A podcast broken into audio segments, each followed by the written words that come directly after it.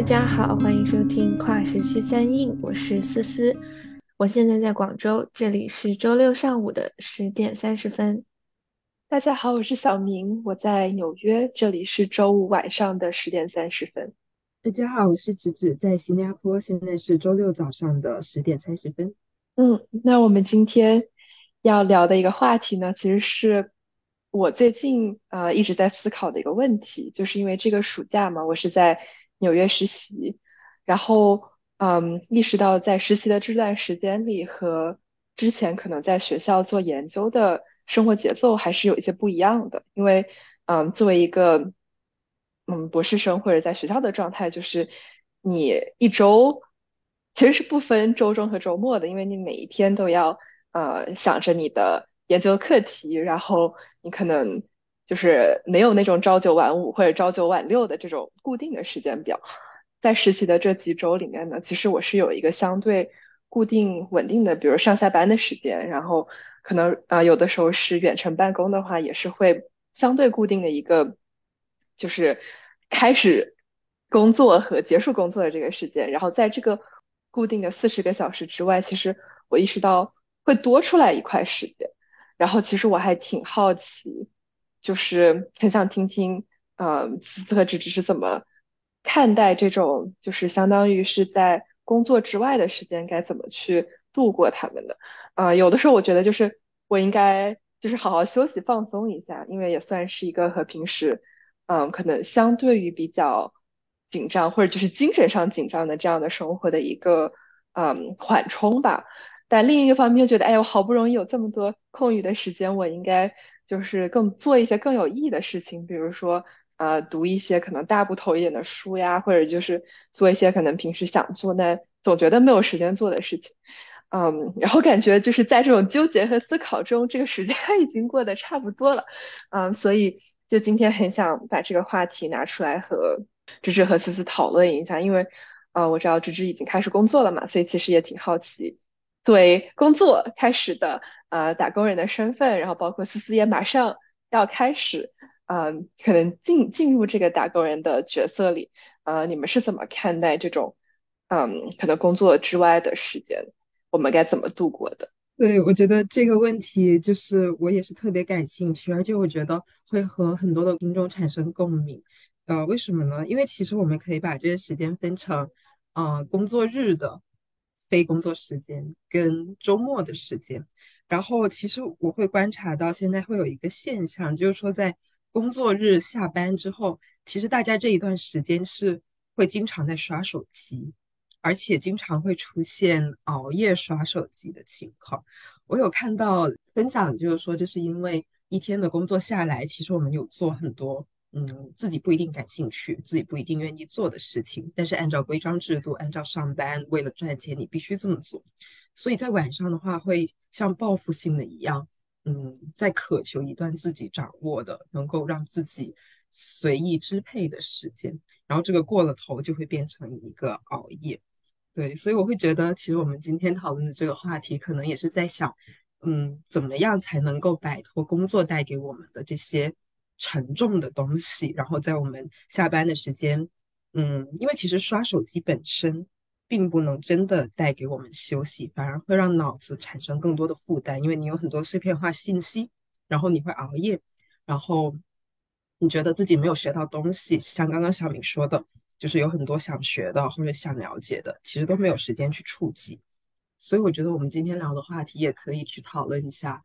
嗯，应该怎么用好时间，而不是把时间花在这种嗯强迫性的呃胡乱花时间的这种事情上面。我觉得听下来，就是这应该是大家在工作状态中都会经常普遍遇到的问题吧。所以我自己是还在。这个状态开始之前，所以我也蛮好奇，我也想听听，就是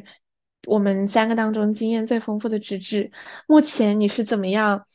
应对和看待你的这个下班时间的？就是我觉得我可能是个反面例子，因为我也有出现这种情况，就是会刷手机，会熬夜，然后我身边的朋友，还有我在国内的朋友，其实都会有这种情况。那其实。呃，我也在努力的寻找一个解决的方法吧，毕竟这确实不好。那我觉得找到第一个就是，嗯，把时间花在自己的爱好上面。对，就比如说我家里其实是有一台小的电子琴，然后相比于刷手机，其实拿半个小时去练练琴，嗯，是一种放松。然后这种放松的话，呃，会让我的那种工作带来的负面情绪稍微减少一点。然后第二种方式就是换一个环境，因为一般来说我们刷手机都是在自己的房间或者自己的家里，然后每次一回到家，一回到房间，其实就有那种倾向拿出手机开始刷，或者躺在沙发上开始刷。嗯，所以我我的解决方法就是我会去楼下或者去呃那种 cafe，就反正无论哪里。就去一个新的环境，让新的环境带给自己一些更稳定的能量，而不是说啊在室内，然后就会不不自觉的习惯的去做一些对自己不好的事情。然后第三个的话，我觉得可能就是工作里面可能还是要找到自己喜欢的事情。其实即使是正常的工作日时间，其实还是要加班的。然后加班回来之后，就那个加班的时间。嗯，如果是在做自己喜欢的事情的话，就会觉得没有那么难熬，会觉得，嗯，下班之后的这段时间其实没有那么白过。就是我最近 有学到，就是有尝试到的一些解决这个问题的方法，但是也想听一下小明跟思思的想法，就是你们之前有遇到过类似的情况吗？在学习的时候？哎，我觉得还挺有意思的，就是在就是详细的去讨论说怎么样去。嗯，让自己的休息时间变得更好。这个话题前，我觉得我注意到直直有提到，就是，呃，我感觉是，反正包括我，我们很多同龄人会陷入的一个困境，就是对于刷手机这件事情的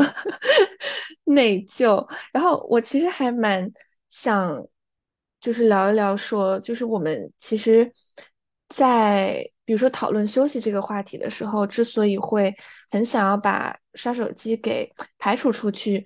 究竟是因为什么？就比方说，我其实也很好奇，芝芝，你觉得刷手机能不能给你带来快乐？就比方说，有时候我觉得刷手机真的能给我带来 快乐，就是是，比如说一些甚至是新的知识的补充啊，然后还有一些很治愈的瞬间，所以，嗯。甚至有时候就是看看播客的播放列表嘛，然后也是一种刷手机。所以我在想，就是在讨论我们应该用什么样的呃事情去填充空白的时间这个话题的时候，我觉得会涉及到的另外一个话题就是我们应该用什么样的心态去接受或者是拒绝自己想做的事情，因为刷手机可能就算是一个我们的。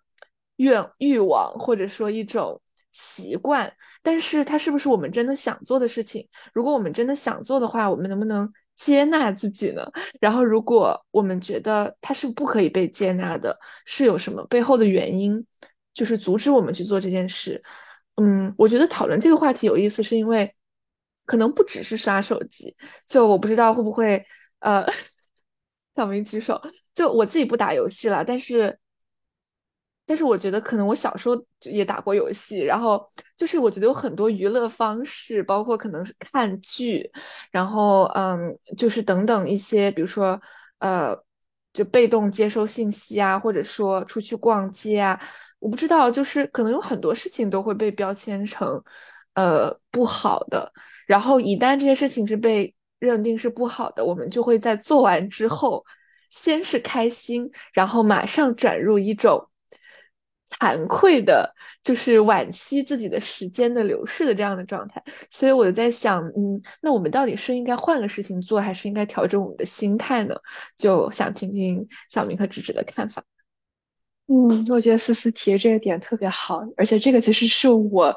在很久之前就已经纠结过的问题，就是我之前会呃。就是压力大，我就会不想干活，然后想开始刷剧，然后就是那种就是 binge watching，就是我会一下子看很多集，然后会我而且我看剧是两倍速看，所以其实我可以在很短时间内刷完一 刷完一整个，就是那种可能短一点的剧集。然后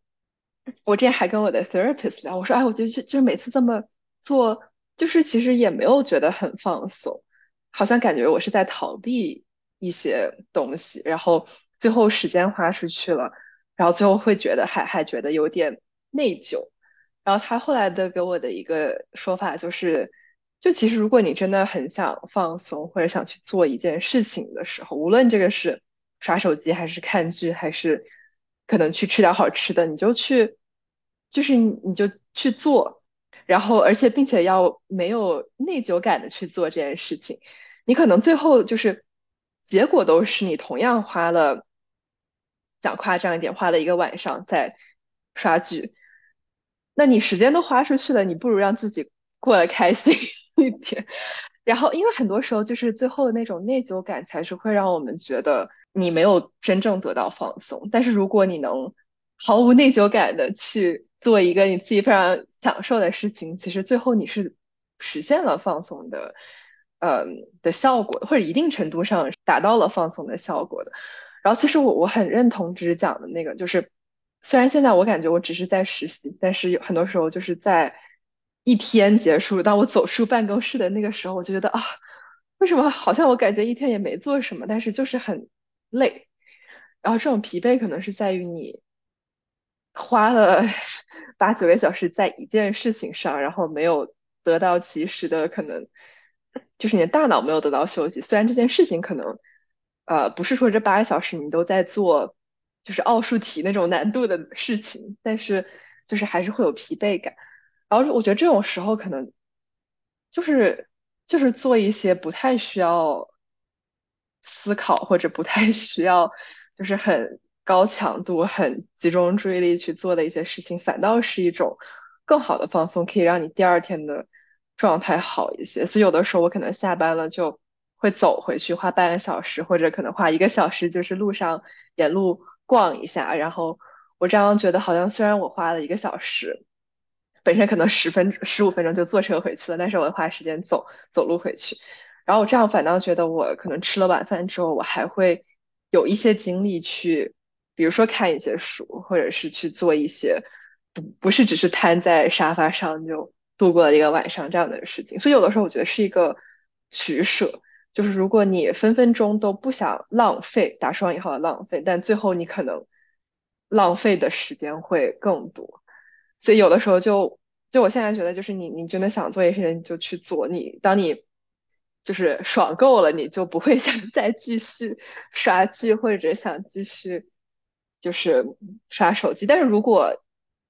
嗯我觉得还是需要有一个监管。就如果你发现你已经连续每天晚上都一直在刷剧刷到凌晨那可能需要调整一下。但是如果你只是就是可能每每过每一周就一天，非常想这么报复性的放松，但我觉得其实也是可以的，只是我我的一些拙见，嗯，不知道就是 芝芝和思思是不是认同？嗯，我觉得小明提到的这个点，就我还挺认同的，就是有的时候可能我们对休息这个词也希望它变得有用，这个有用可以是你学到一些新的东西。或者你在你的副业啊、爱好上面有一些新的长进，但是这种有用的要求反过来又会变成一种新的压力，然后在压力底下，反而我们没有办法能够真正的进，真的去做那些对我们好的事情。所以就像小明说的，先允许自己放松一会儿，等自己的能量回升到一个还不错的呃数字的时候，然后我们可能才会有心情，才会有力气去做那些呃。我们觉得是好的，我被我们定义为好的事情，呃，在这里我想补充另另外一个观点，就是这种压力除了来自于我们的自我要求，很多时候也是来自于嗯工作，因为其实真的有很多人工作当天能把自己的活儿干完吗？其实没有，你的 to do list 上面还有很长的一条一条一条一条。所以当我回想了一下，我刷手机最狠的是什么时候？就是那个。我有需要加班才能干完的活儿，但是我并不想这么做，因为我一天的力气都已经被耗尽，我只想好好的休息。但是因为 DDL 在那儿，因为呃老板的压力在那儿，所以就像是到了晚上，两个小人在拉扯，一个说我要休息，另外一个说你得加班。然后那个小人越说你要加班，我就越想去报复性的刷手机。所以我有的时候觉得，其实我们刚提到那么多休闲的方式，为什么刷手机它会显得不一样，显得或者说刷剧就是显得更有强迫性，就是因为。嗯，它可能是一种反抗的方式，就你不会说出去散个步，然后怎么样，呃，然后就就逃避加班，但是你会说，哦，我越想越想着加班的事情，我就会越想刷手机，先刷一会儿手机再说。对，所以我觉得这就是为什么他们会比较的特殊。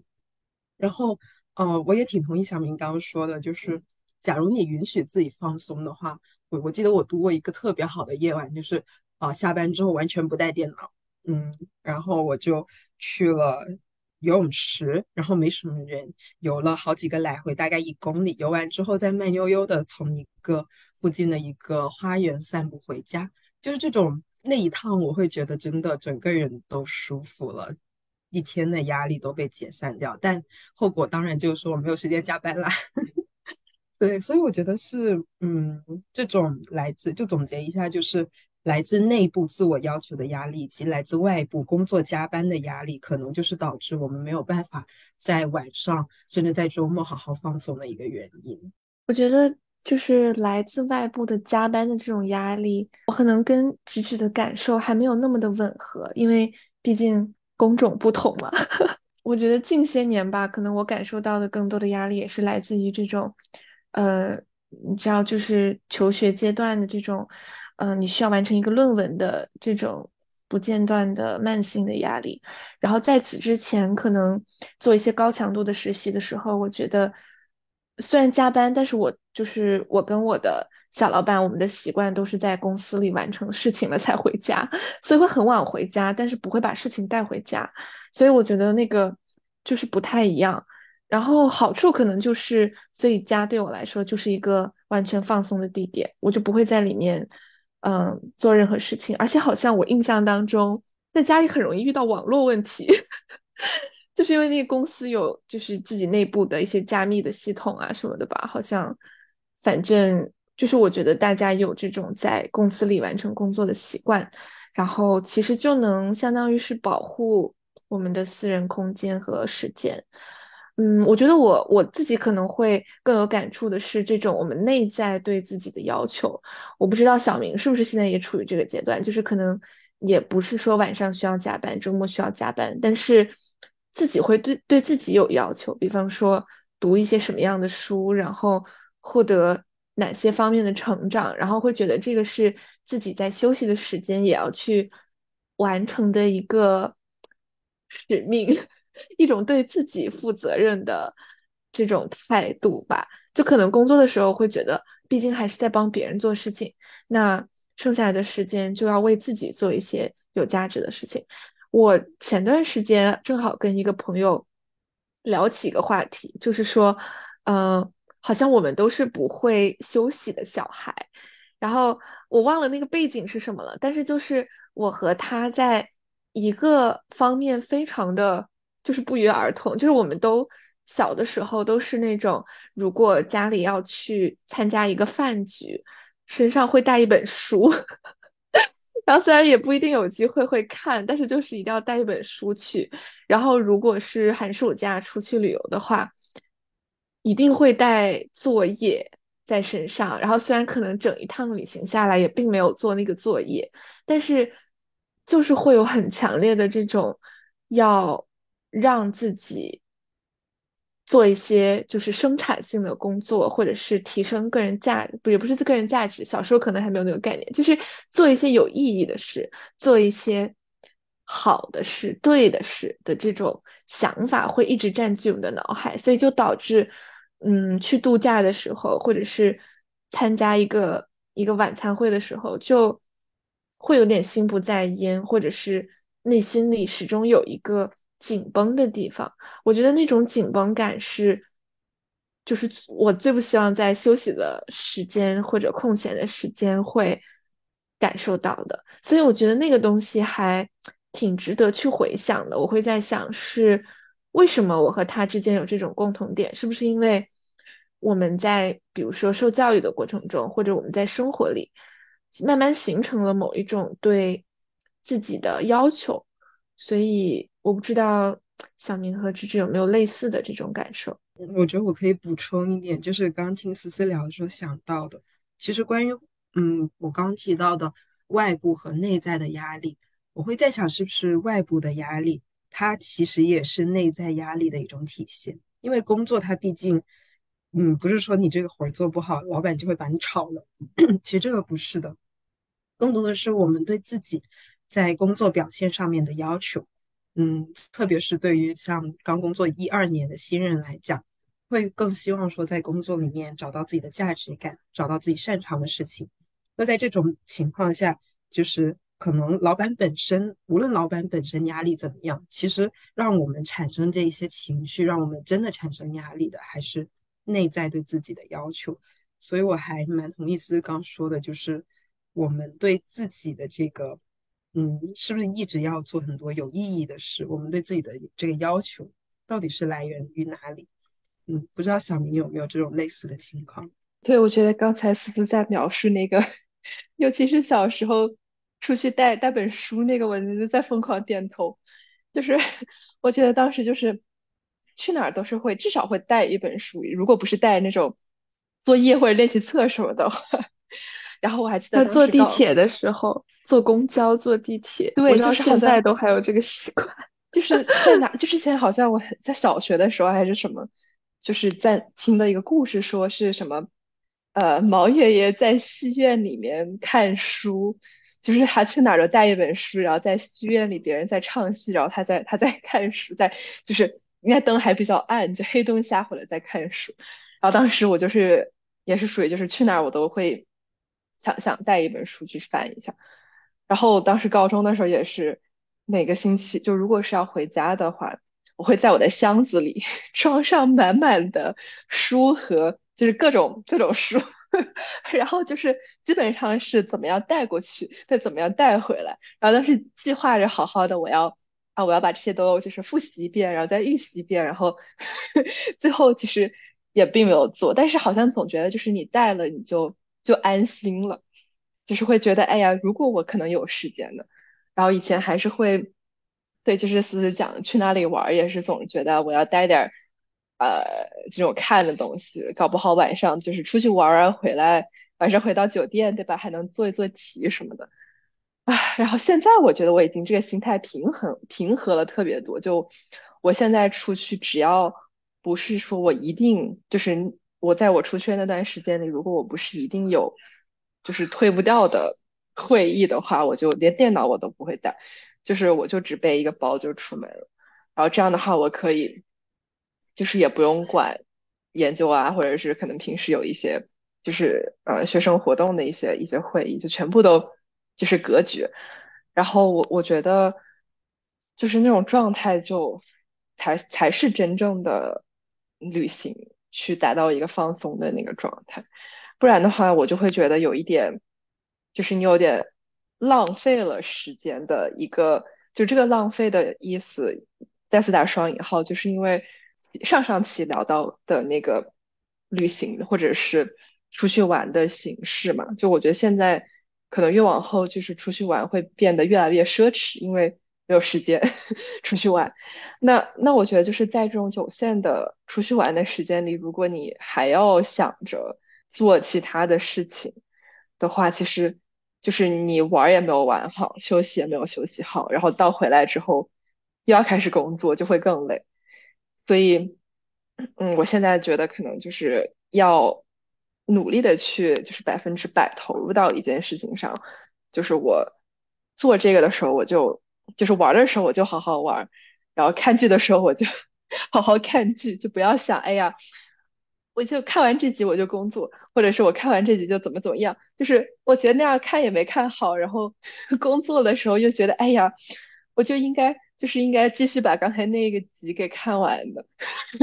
所以我觉得就是没有达到这种百分之百的效果。嗯，然后反正我我觉得就是。认同就是思思前面讲的，就是我觉得我们从小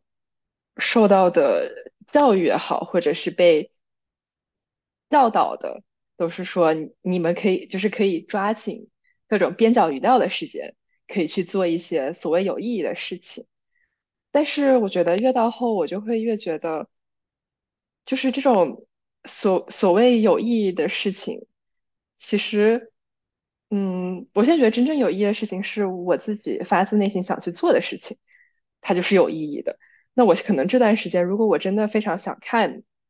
一些书，我不用就是逼着自己也会去把它看完。那真正需要我逼着自己做的事情，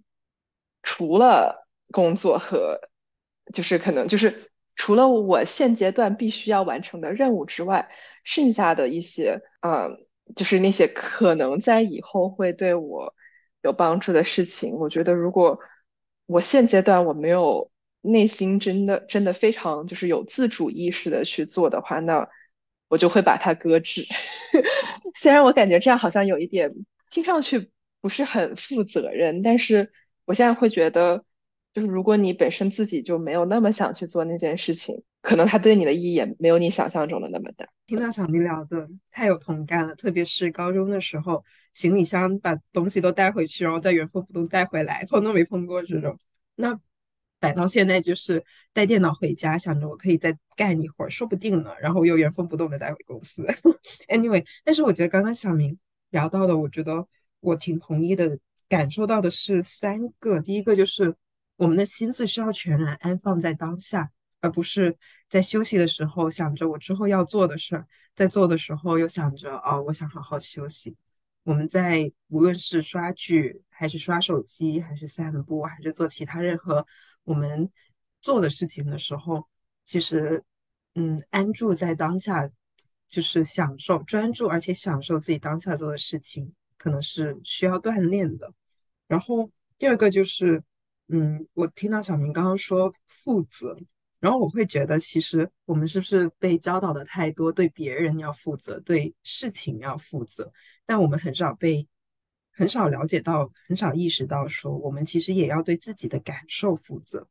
当你不想做一个事情的时候，当你真的有休息需要的时候，是不是可以尝试把那些 TDL 都稍微推后一点，跟别人去沟通，然后去给自己争取一些。可以让自己做自己想做的事情，这样一种时间，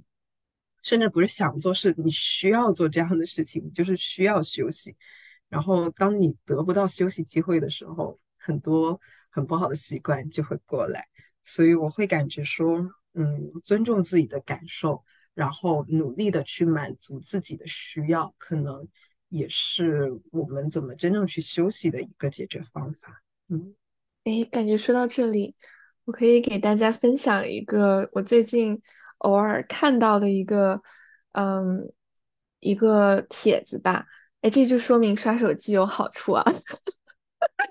就是，当然我还去查了一下，这个是确有出处的，就是这本叫《活下去的理由》的，嗯，书。然后呢，这本书呢，它的作者马特海格是一个。呃，曾经在二十四岁的时候患抑郁症的作家，然后他这本书呢，就讲述了他跟抑郁症，嗯，等于说是共存，然后去，呃，就是去解决这个他人生中一个巨大的困难的这么一个历程吧。然后他在这个书里也有讲到自己总结下来的一些生活建议，比方说有一章他就给出了四十条生活建议，然后我当时在。就是看手机的时候，在社交平台上看到，我觉得讲的真的挺好的，不是一般的那种呃心灵鸡汤啊什么的。就是他给到的建议是让我觉得非常具体和嗯准确的。所以如果大家感兴趣，我觉得可以去搜搜看。我就不直接念完四十条了，但是其中有一些我觉得可以，就是跟刚刚智智和小明说的很有关联的，比方说嗯。无所事事的时候，不要有罪恶感。也许工作比无所事事对世界的危害更大，但可以完善你的无所事事，让它是觉知的。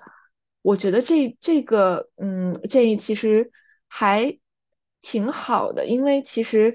嗯我我觉得我现在在练习如何休息，其实就是在练习如何觉知。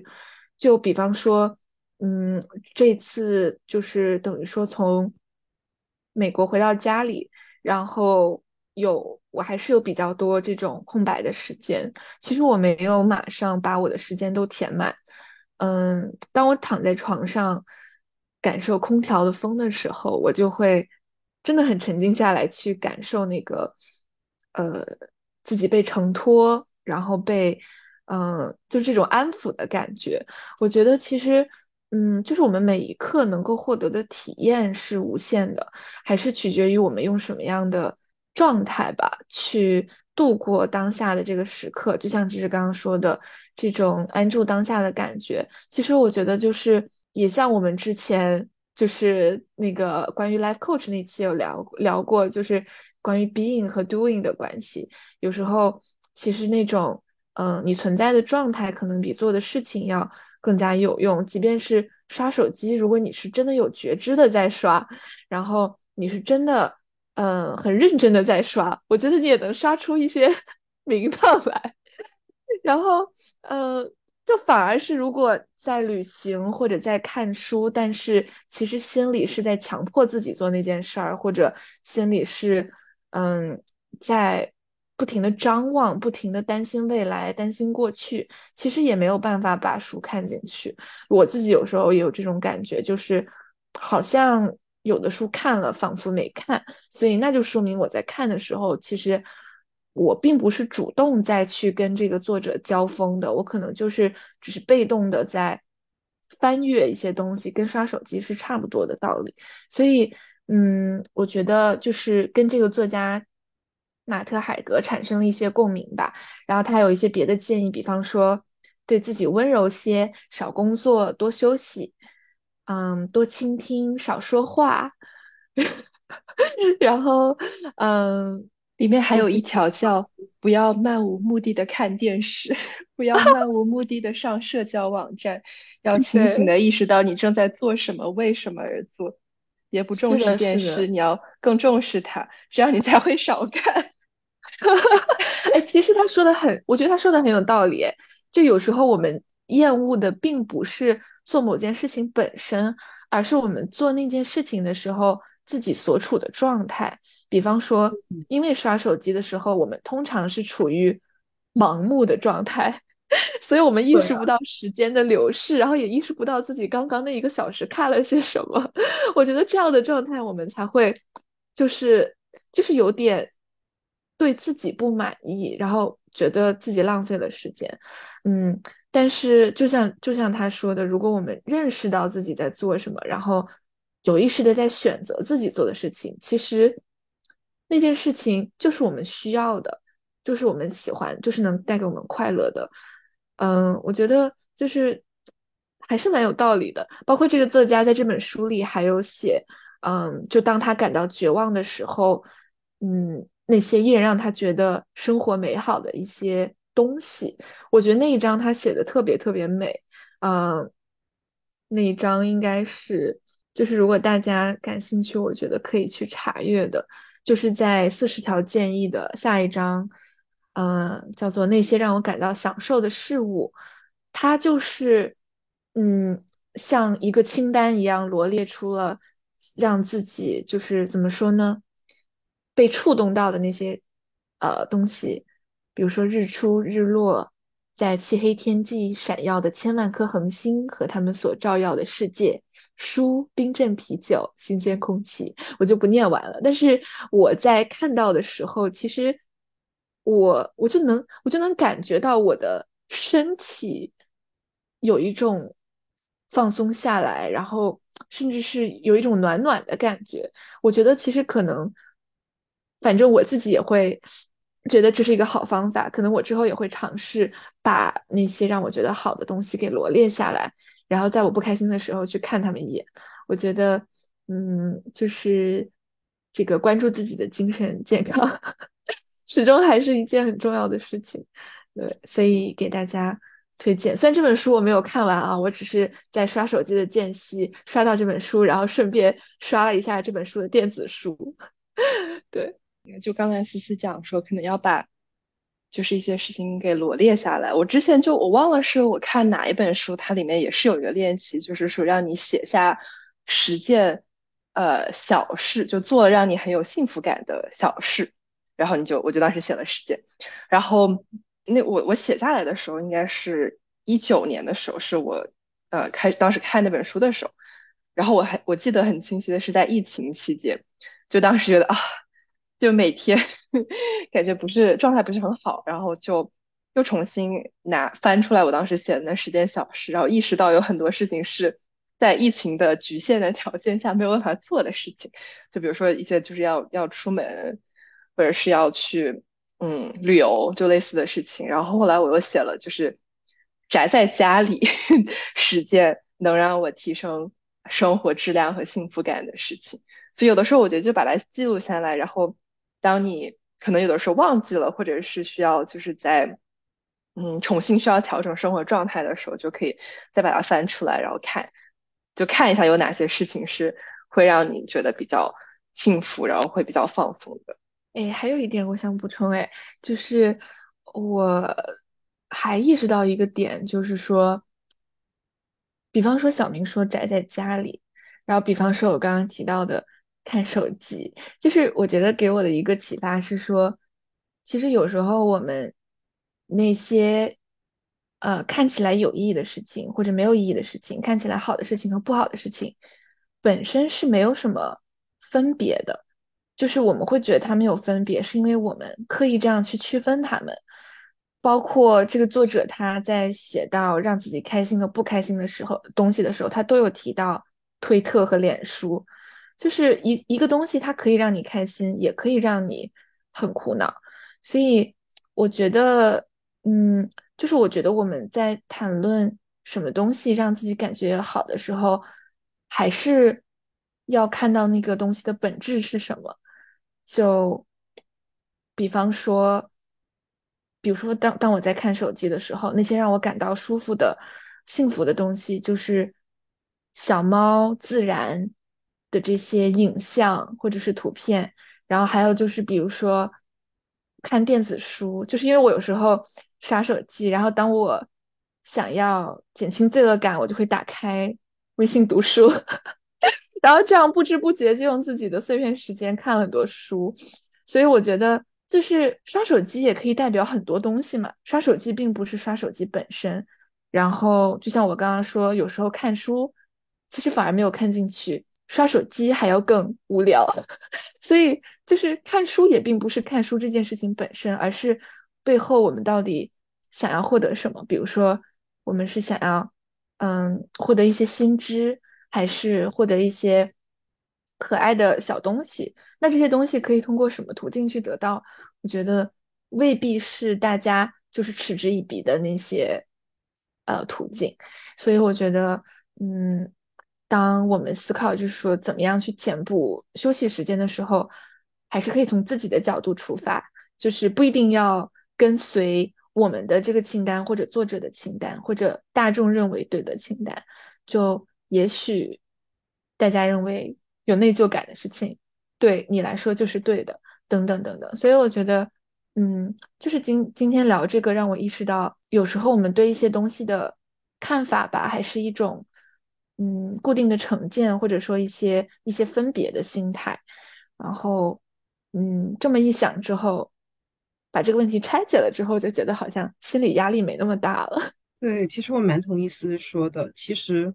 就可能我们把它分成一个表现形式，它的表现形式可以是很多，刷手机是其中一种。那我在想，为什么大家会对刷手机、刷剧？这么的有想法，可能是因为它更容易让我们进入到一种被动的无意识的状态里面。像刚刚思思小明提到的那种认真的去做某件事情，即使是刷手机，你也认真的刷。那在这种时候，它就是你有主动的意识，你知道自己在做什么。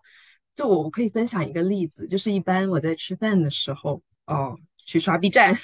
对。但是刷 B 站到底刷什么，就会让我这顿饭其实吃的会不一样。有一种情况就是我漫无目的的去刷，然后，嗯，平台推送给给我什么我就看什么。那在那种状态下，其实吃完一顿饭我什么都没有感觉到，就是那种状态，我觉得可能是我自己定义为不太好的，因为我对自己的状态、自己做了什么，并没有一种觉知。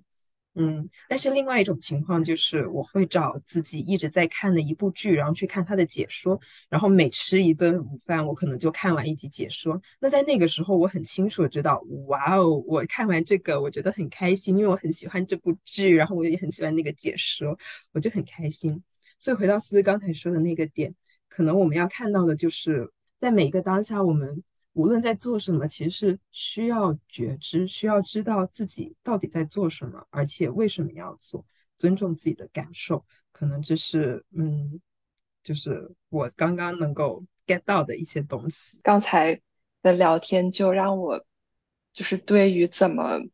度过，比如说就是工工作之外的时间，其实我觉得有一点。感觉有点有点，好像心态放平和了很多，因为感觉之前一直是处在，哎呀，我好像就是应该应该再做一点什么，我好像还没有，就是不够不够有意义。但现在我觉得，就感觉聊完之后，其实也豁然开阔的，就是其实很多时候，就是放松本身也是一种意义。然后你在只要只要你是有觉知的去做任何的一件事情，它都可以变得有意义。然后，另外我还好奇的一点，就这个可能可能有有已经有提到了，但是，嗯，我好奇的是，作为就是打工人，周末的时间 是，就是因为我觉得周末，我至少现在的体验就是周末跟平时的时间其实还是蛮大的差别，是因为在心理上你会觉得这个是一个。就是完全和工作隔绝的时间，或者至少我现在觉得，就我平时可能一到五，我觉得晚上还是会就就待在家里，周末就就完全就跑出去玩耍，或者是可能见一些朋友。所以我还挺好奇，就这种状态能持续到 工作中吗？就或者就会工作会不会在不知不觉中也侵占了我们的周末，或者说就即使这个周末你。是不需要做工作上的任务的，但是可能就周一到周五或者周一到周六的一些工作的状态，会让你觉得啊，我就只想在家瘫着。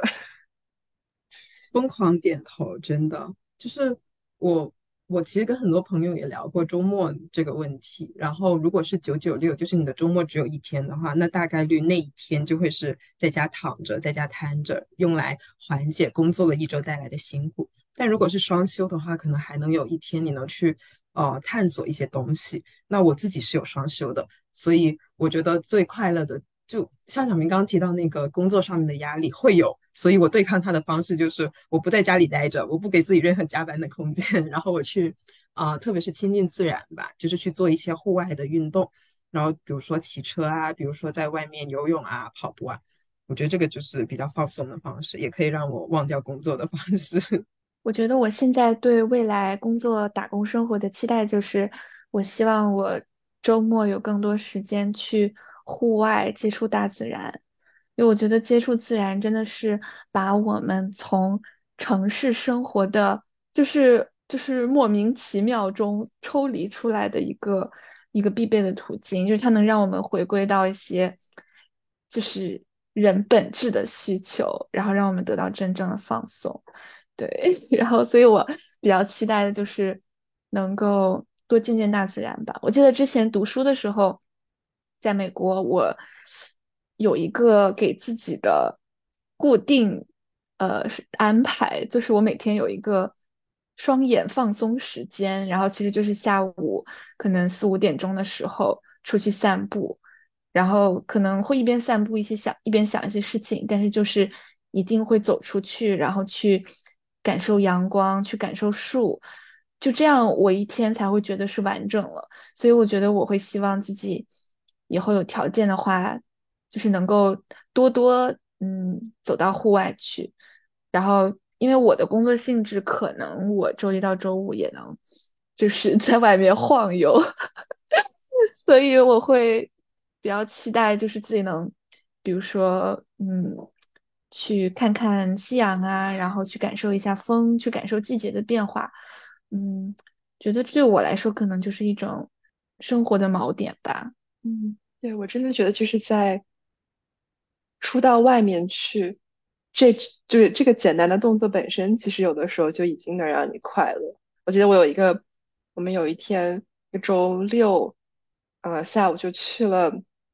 纽约边上的一个岛，那岛上就其实也没有太多啥的，就是有有树，然后你就在上面走走路。然后那天又非常热，然后我们就在那个个吊床上，在树荫下面的吊床上，在那里小睡了一个小时。然后我就会觉得，就其实虽然你也是在那里躺着，然后无所事事，但是你在户外的那个感觉，其实就和你在家里开着空调躺着就又不一样。所以可能还是要有这种，就是去做去晒太阳，就会变开心。然后也可以，可能也会更好的放松到。太同意了，我每次出去在那种新加坡的海边骑车，特别是在那种很很密的森林里面去骑车，就会觉得哦，我整个人都好像那个脑子紧绷的神经放松下来。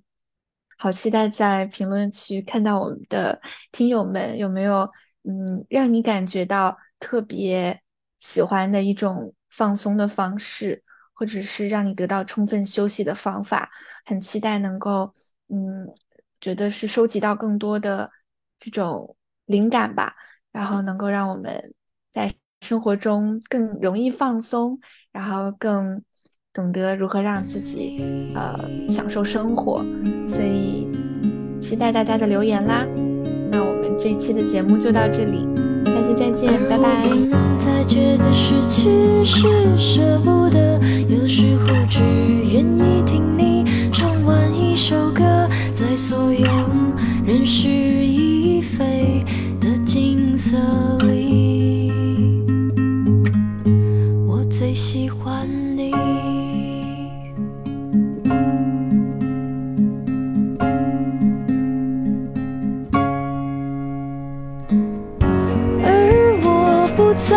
绝